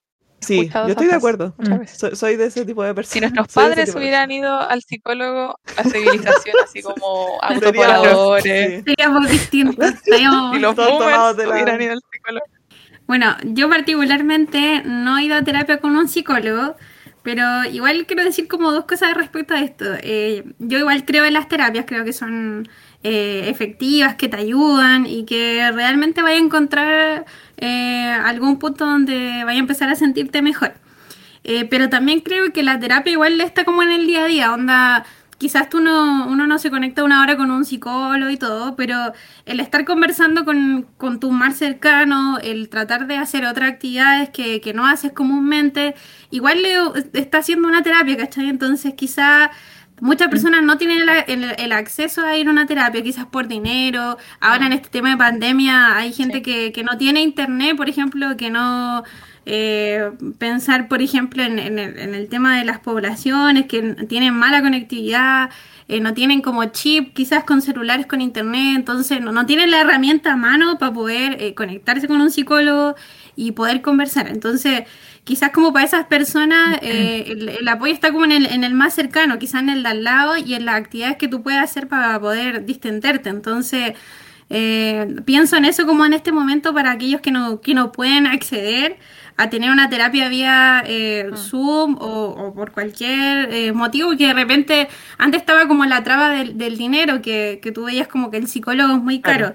Yo creo que hay opciones y, y quizá ahora más con el tema de online, pero no sé, pienso en esas personas que, que de repente no tienen mucho apoyo eh, económico o, y también eh, en sus familias, como mismo decía la Paulita, que el psicólogo te da como una, una visión más externa, eh, quizá apoyarte en la persona que tú, que tú veas que, eh, que te apoya, no sé, algún amigo, vecino, a- cualquier, cualquier persona que pueda, te pueda escuchar y, y- y que no pueda ser prejuiciado por, por esa persona.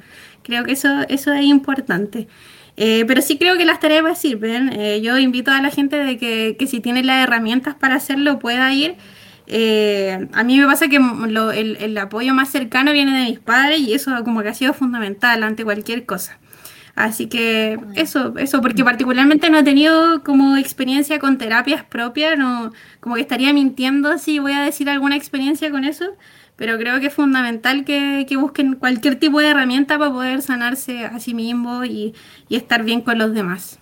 Mm, Sí, yo igual quería complementar un poco lo que dice la, la Magda, de que de partida la salud mental en Chile es demasiado como...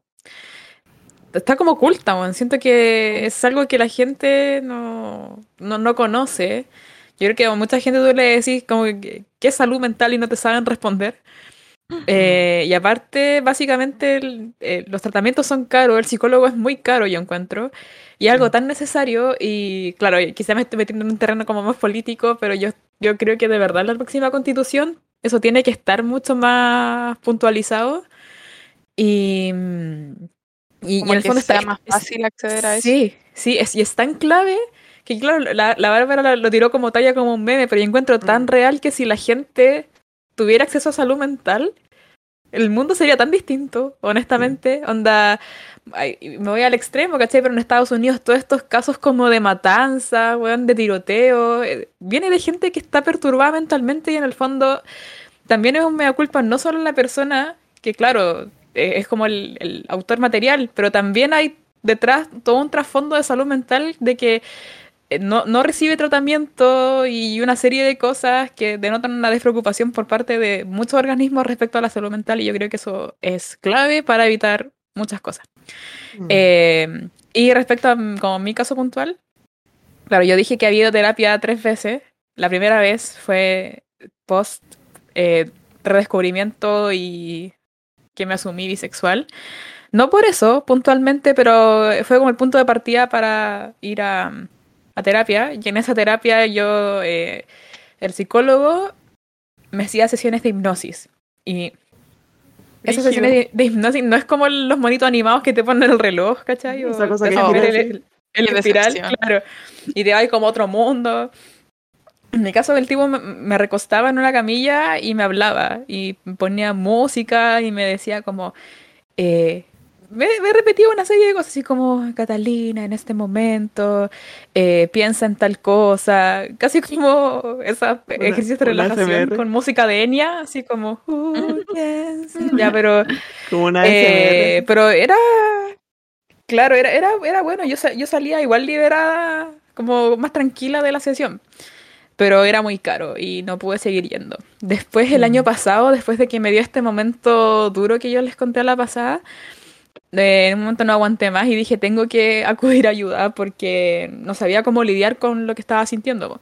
Entonces fui a, a psicóloga presencial, pero era una psicóloga como clínica, por así decirlo, que era un centro médico en el fondo. Entonces yo me metía a vida íntegra, así como, no publicidad, pero me metí y vi alguna que tuviera una hora pronto y dije, ya voy, ¿cachai? Y fui a la reina. Entonces así como de, de Pudagüera a la reina y fui por salud por mental. salud mental. Sí, chicos. Claro. Entonces, ella igual, yo no tengo nada que decir de ella, yo con ella igual eh, aprendí mucho y me sirvió mucho, pero siento que no era quizá el tipo de terapia que yo necesitaba. Le, le sentía quizá como un poco muy distante, tipo, claro, me, me hacía preguntas muy al hueso, pero yo esperaba quizá un poco más de empatía, tipo, puedes hablar de lo que quieras acá, yo te entiendo, como que a mí me, me gusta más el tipo de psicólogo que, que es como más receptivo y más empático, por así decirlo. Pero nada que decir de ella igual en todo caso. Igual hay y gente ahora que es más estoy así, desde marzo. Sí, terapeutas no, sí, son brígido, más- sí. Cuéntame tu trauma. Claro, son más, más- más- más- no más fríos, Mm. pero, pero van a lo suyo y, y está bien.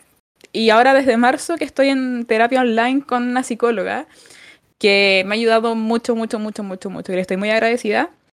Eh, sí, la escuinaza, la, la, amo, la, la amo mucho. Y ella me... eh, Es tan brígido porque eh, estoy como en un proceso de reconocerme y de entender varias cosas sobre cómo yo lidio con mis emociones y ella me ha dado muchas herramientas para hacerlo. Y les quiero dar como, no sé si unos tips, pero, eh, y tampoco sé si con Ah, esto estoy como cagándole el, el trabajo, pero quizás como con esto ya los psicólogos se van a la quiebra, así como, no, no. Revelando los secretos pero- de los psicólogos. Claro. Onda, perdón, Vivi, si esto te, te, te- te perjudica, no, pero eh, ella en un momento me, me dijo que hay ciertas emociones que son como, eh, no, las emociones madres, pero son un grupo de emociones que más se repiten, que son eh, la tristeza, la rabia, el miedo, el amor y la alegría. Y que claro, es- esas son como las que las más generales y que después hay otras variantes, pero en el fondo esas son como las principales a las que nos exponemos día a día. Y nosotros, todas las personas, tenemos tres emociones que, con las cuales eh, lidiamos más que las otras. Eh, por ejemplo, en mi caso, y no, no, no las voy a decir todas, pero y ella me dijo, quiero que analices y pienses cuáles son tus tres emociones basales en orden, como de la más a la menos. Y ella y yo llegamos a la misma conclusión de que mi primera emoción basal es el miedo. En el fondo, que la mayoría de la, como, la emoción más predominante en mí es el miedo, tipo, miedo que va a decir el otro, miedo a yo cagarla, miedo, miedo, miedo, miedo, miedo. Y en el fondo con otras personas puede ser distinto. Quizás la primera emoción de muchas otras personas es sentirse triste, o sentir amor, o sentir alegría.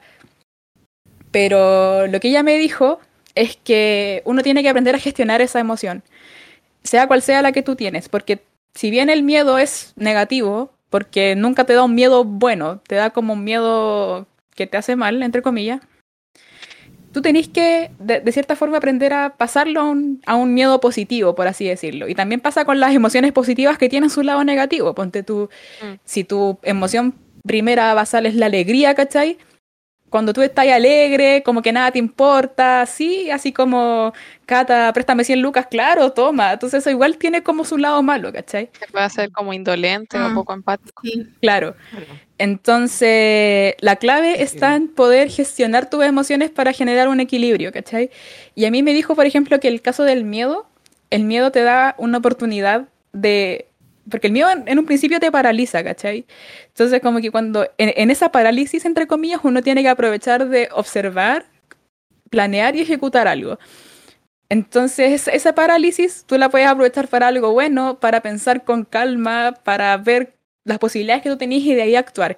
Y con eso, bueno, yo pude entender recién, a los 24, casi 25 años, por qué reaccionaba yo de cierta forma ante ciertos estímulos malos, ¿cachai? Como por qué de repente me demoraba mucho en, en, no sé, en responderle a alguien, o por qué pensaba demasiado las cosas.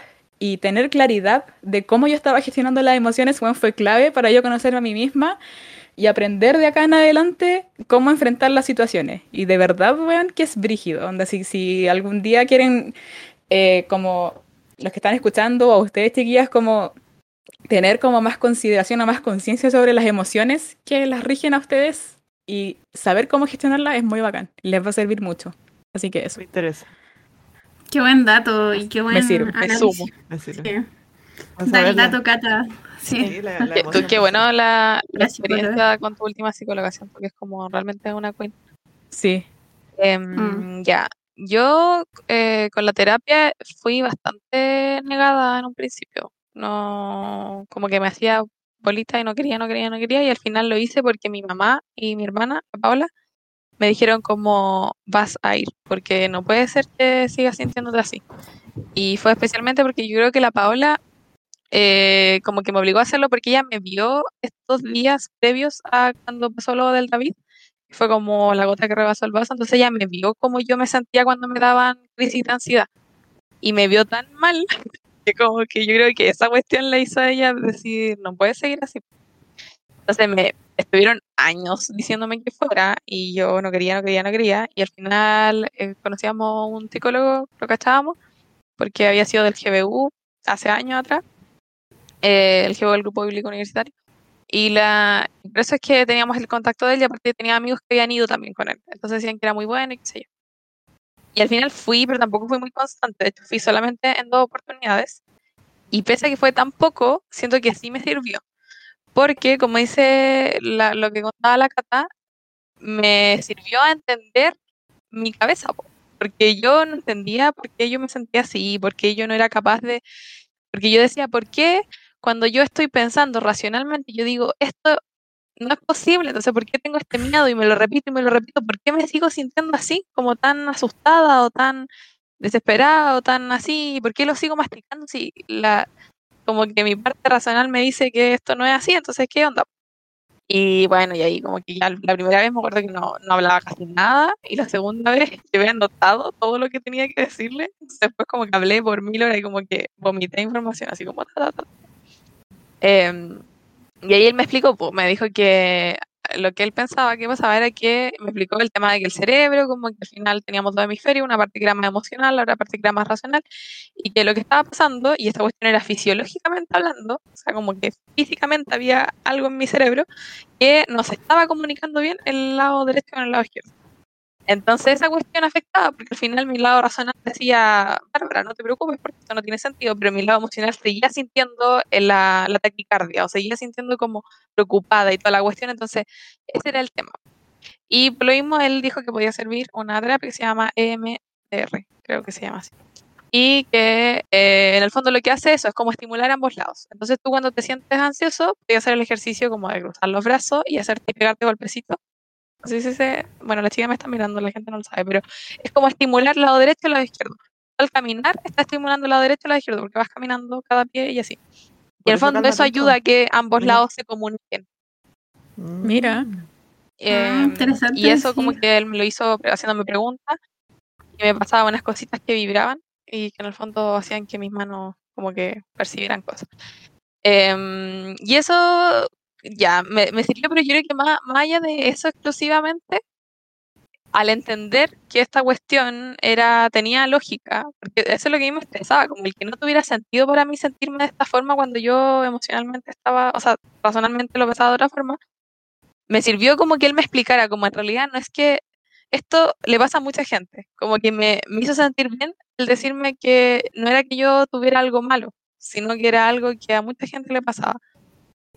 Y sobre todo, eh, algo que no ha salido acá en este tema, pero yo creo que es, es bueno mencionarlo y que me pasó a mí como personalmente, yo creo que le puede servir a otras personas que están escuchando el podcast, porque otras personas eh, son del mundo de iglesia o, de- o que Mm. son cristianos, qué sé yo. Que pasó que una de las preguntas que hicimos fue si se habían sentido juzgados por ir a terapia. Y eh, el cincuenta y tanto por ciento dijo que sí, se había sentido Mm.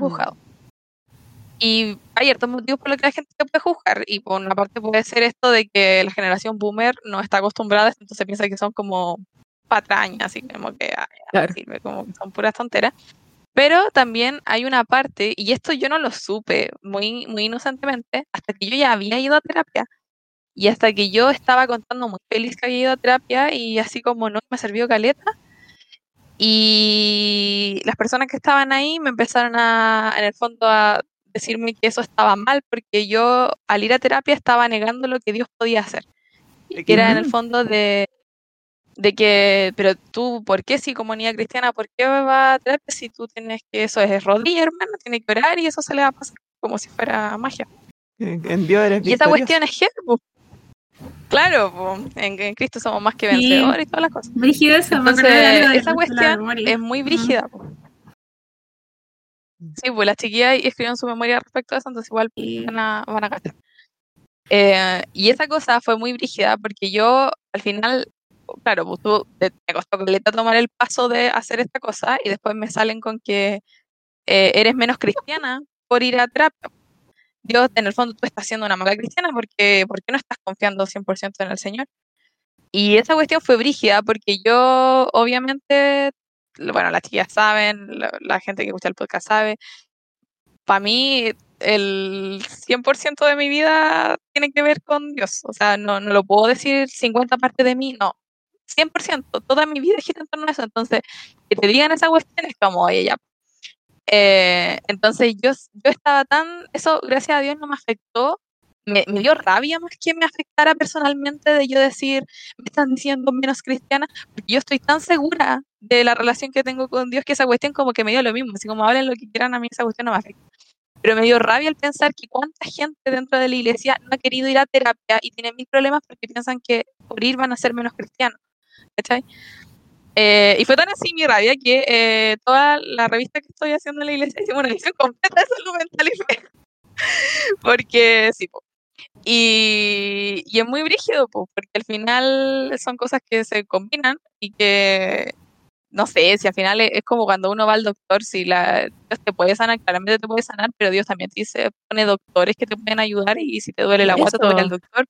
Y Claro. es- es que la gente no lo entiende como parte de la salud, ¿cachai? Como Exacto. es tan válido como ir al, dol- al doctor porque te duele la guata. Si al final es Mm. salud mental, es como una enfermedad de la cabeza y es, es fisiológico, que no es una cuestión imaginaria. Entonces, esa cosa eh, me dio rabia cuando me di cuenta que eso pasaba en el mundo de la iglesia. Y como yo les digo, me di cuenta como cuando yo, yo estaba en la cuestión, que yo dije, ¿qué? Como esto es así dentro de la iglesia, como que pasa. Y ahí mucha gente me dijo, sí, pues si esto ha pasado siempre, es como una discusión dentro de la iglesia. Y yo, ¿what? Me acabo de enterar de esto. Y eso fue difícil, Mm. eh, por una parte. Pero eh, después igual yendo a terapia, que bueno, el psicólogo era cristiano, y que para esta gente que cree así dicen, no podría haber un psicólogo cristiano, porque, a ver, y ya es muy... Pero no voy a seguir hablando porque me da rabia. Pero eh, al ir al psicólogo yo me pude dar cuenta de estas cosas, de entender mi cabeza, entonces yo aprendí a de repente, esto que les decía, como a externalizar, porque yo a diferencia de las chicas, yo soy muy buena para hablar, y yo como que no me cuesta mucho contar mis cosas, no es que se las cuente a todo el mundo, pero no me cuesta desahogarme, porque siento que la forma de desahogarme es la forma que tengo para sentirme mejor, porque si no, no puedo hacer nada, me, me invalida, como que estoy todo el rato pensando, pensando, pensando, entonces tengo que decirlo. Entonces hice eso que les decía yo, de contarlo, decirlo en voz alta y encontrar las cosas que eran muy absurdas de repente, em, o de saber, o, o después, después de ir a terapia también me pude dar cuenta de, a ver, este pensamiento lo estoy, ¿realmente un pensamiento real o este pensamiento es la ansiedad que me lo está inventando, que mi cabeza me está mintiendo? ¿Está? Entonces esa cuestión, igual este ejercicio es, es. Eh, y lo otro que me sentí muy identificada con lo que decía Lisa ahorita, y eso igual lo estoy haciendo no hace mucho tiempo, es escribir. Y, y escribir me sirvió mucho, mucho, mucho, mucho. Que al final yo cada vez que escribía y cada vez ahora que me siento así y me da cosa, ponte tú, cargar mis cargas, cargárselas a mi familia, por ejemplo, de yo desahogarme y de al final mi mamá puede quedarse con esa preocupación, entonces yo como que esa cuestión me daba como, ah, entonces lo, lo otro que me sirve mucho es orar, en el fondo puede ser, para la gente que no es cristiana, puede ser como meditar, Claro. que es esta cosa como de, de externalizar como en tu mente, decir esto es así, esto es así, bueno, a mí me sirve como conversar con Dios. Y escribir, porque yo creo que mis escritos, que son desahogos, son al final oraciones que yo pongo en texto. Y, y ahí yo me desahogo completamente. Sí. Y Sí. David, mi pololo. Claro. Sí. David el No, poeta. pero, pero realmente eso me sirve. Como, como cada vez que me, eso que les decía antes, de que me comparo a mí misma con otras personas, cada vez que me siento incapaz, cada vez que me siento eh, ansiosa por cualquier cosa o tengo miedo de cualquier cosa, eh, lo escribo y lo dejo palpable, pero a la vez lo voy escribiendo y voy pensando en un- como que es una oración. Y esa cuestión es, es demasiado terapéutico, como que yo lo hago y después siento que se me quitó todo el peso que tenía. Una cosa brígida. Eh, y que me, lo relaciona también con lo que decía Lisa ahorita, que es como estas cargas que uno entrega y ya no las tienes tú. Entonces, esa cuestión yo creo que igual puede servir. Y eso, nunca están solos, siempre hay gente que los puede rodear. Para los que son cristianos siempre va a estar Dios. Para los que no, eh, tienen sus amigos, tienen su familia, tienen sus papás. Y el universo. Eso. Y, el Claro. universo. y la Good. Catita, ¿algo que decir? ¿Algo que contar? ¿Algo que...? ¿Ah? No, yo creo que ya está todo dicho. Que igual me dio rabia eso que dijiste de los cristianos. De que Hay de, esos cristianos que dicen cosas. Sí, Pero a mí eso igual no me es- sorprendió es generalizar. cuando lo supe, pero... mm. Sí, eso, ojo, no hay que generalizar. Yo tengo, de hecho, todos los amigos que dije delante que están estudiando psicología son psicólogos, son cristianos, así que no son todos. Son No, sí. las partes que son como más estrictas, no sé, pero bueno, hay que, hay de todo en la viña del Señor, dicen por ahí. Así es. Yo quería hacer un alcance muy breve con respecto al tema que tenemos. Yo, puf, podría estar hablando tres horas más, pero y del juicio y de todo, de, que- hay juicio por, si vayas psicólogo, por si no, por si te ponías algo, si no te lo ponías, bueno. eh, el punto, el punto que quería llegar es que hay algo que también me ha servido mucho para las personas que están escuchando y que les cuesta quizás conciliar el sueño en la noche. Eh, yo empecé a leer en la noche. Y, esto también fue un dato que me dio mi psicóloga, la, la de ahora, la Evis. Que mm, apagar pantallas, todo tipo de pantallas, una hora antes, como hacer un ritual antes de irte a dormir. ¿cachai? Como un ritual sin pantallas. Puede ser. Un eh, skincare mente. Claro, un skincare, prender una velita, eh, leer, pero nada con pantallas, ni tele, ni compu, ni, ni celu, ¿cachai? Como, no, y yo empecé a hacer eso hace como una semana y mis hábitos de sueño más limpios que nunca, ¿cachai? Como levantarse a las seis, un desafío y ahora, bueno, igual cuesta, pero ya no, está en mi hora de sueño, entonces estoy más activa en el día y eh, es maravilloso, así que... mm, también es cosa de, de cuidarse uno mismo y, de, del, difícil, del pero de, de más Es- que... es una disciplina. Sí. Ah, bueno. Sí, hay que tener mucho, mucha voluntad.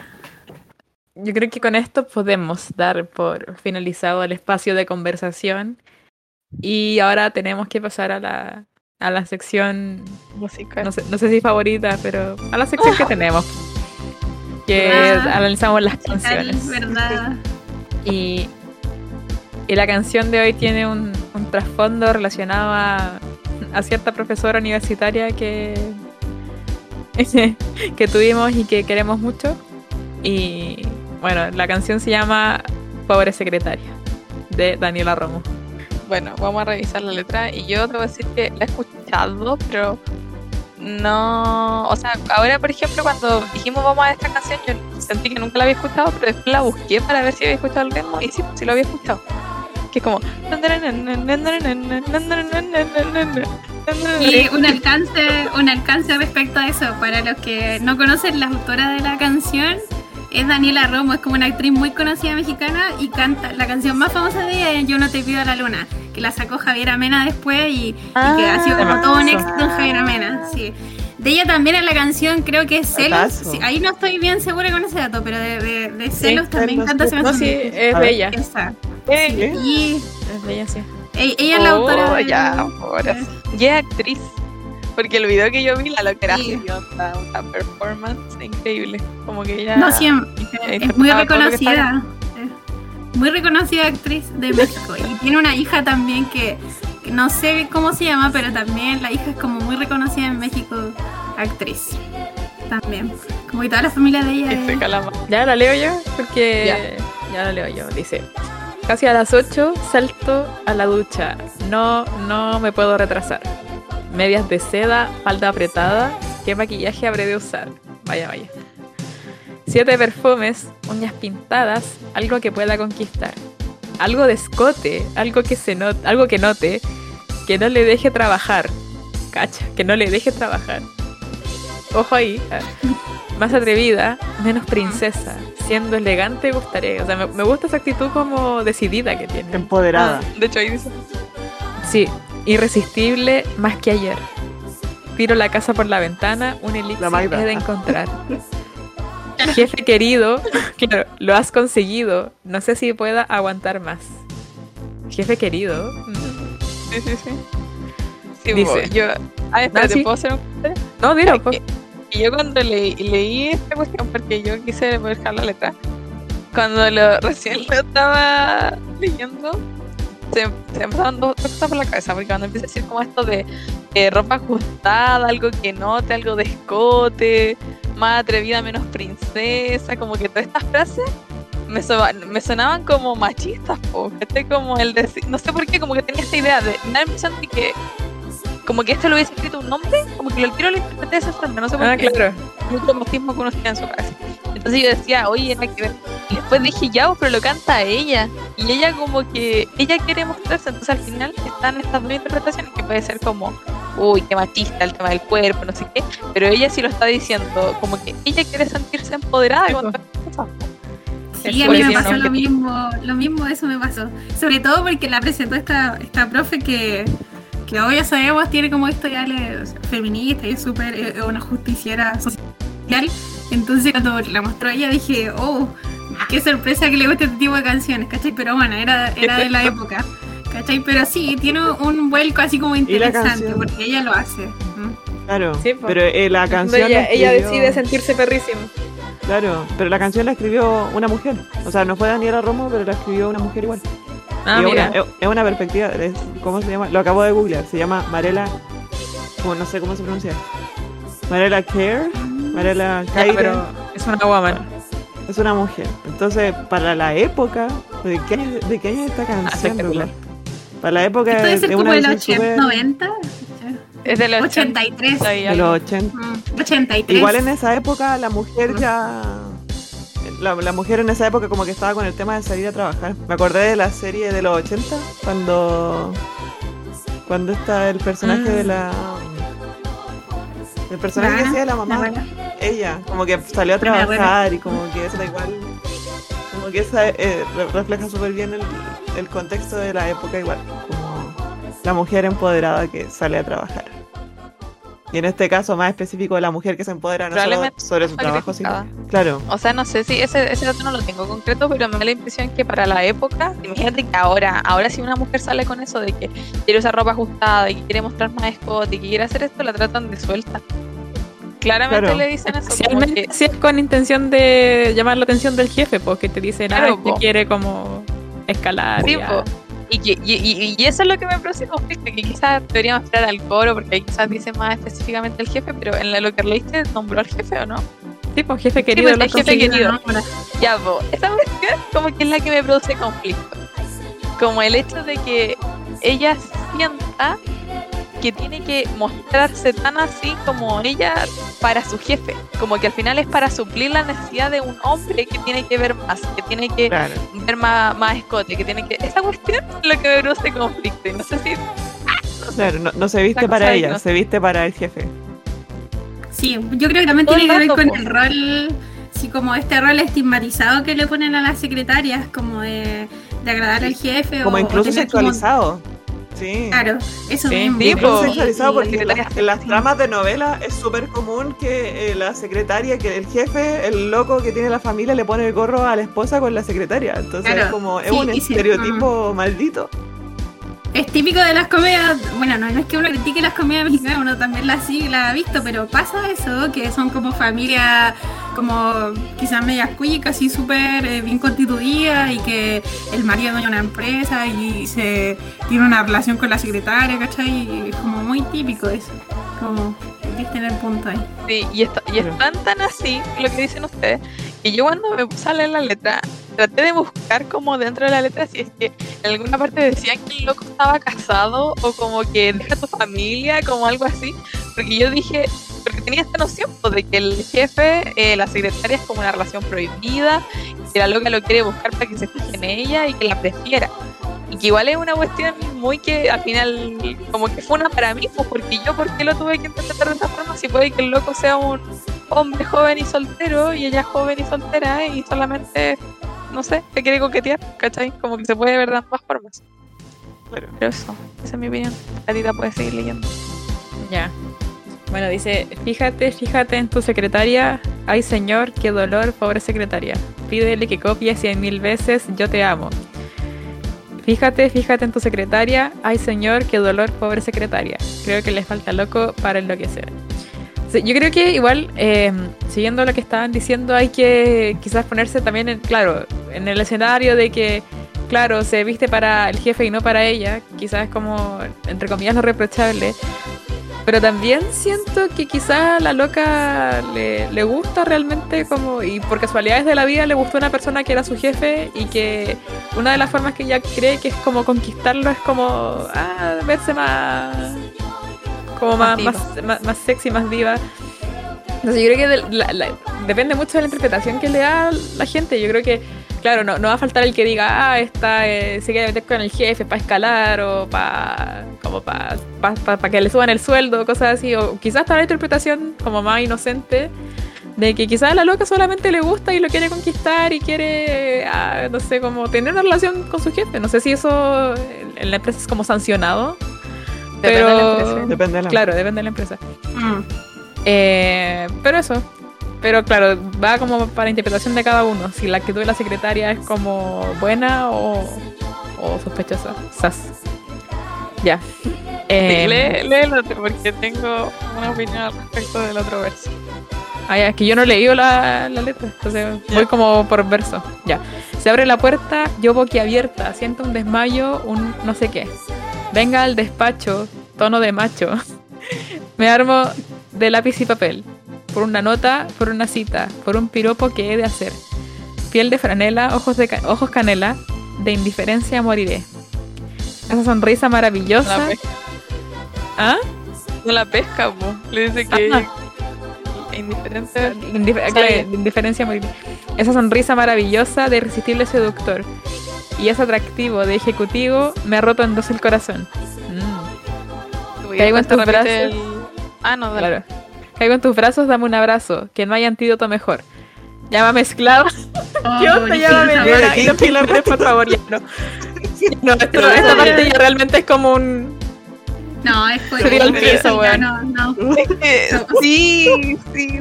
Esto, Con la esclavitud, no. eso es la lo que me daba cosita. Ya, no, ahora sí, cuando avancé en la letra y realmente vi lo otro, claro, no, amiga, estás mal. Está No, obsesionado. no, no, no, no te desvalorices tanto. Ese es, mi, ese es mi punto, de que al final como que se, se ensalza mucho al sujeto, se dice bien. ¿eh? ¿Por qué me ensalza? Me suena como a de salsas de comida. Se Sí, exalta, se exalta. mejor esa palabra. No, pero en salsa igual está bien. Ensa- Bueno, pero se exalta, se, ex- se Una ensalza mucho al, al hombre, ¿cachai? Como a él, él es ejecutivo, él es tan guapo, y al final está esta cuestión de, como de, mm, ¿cómo se dice esto? De estamento, que al final ella está por debajo, po. Jerarquía. jerarquía. Mm. Eso, jerarquía, esa es la palabra. La jerarquía está él arriba y ella dice tu esclava y habla así como de, de que ella se tira mucho al piso, entonces siento que a ella le falta igual un poco de amor propio. Sí, ya, no, sí. Sí, sí, ese pasa. punto como que a todo nos genera. No hay como punto de comprensión ahí. eh, no, a todo nos genera ruido de que como que no es aceptable. Claro. Sí, como que No, hay yo, yo hasta un punto pensaba que el asunto podía ser como recíproco, pero no, con esto me quedó claro que no.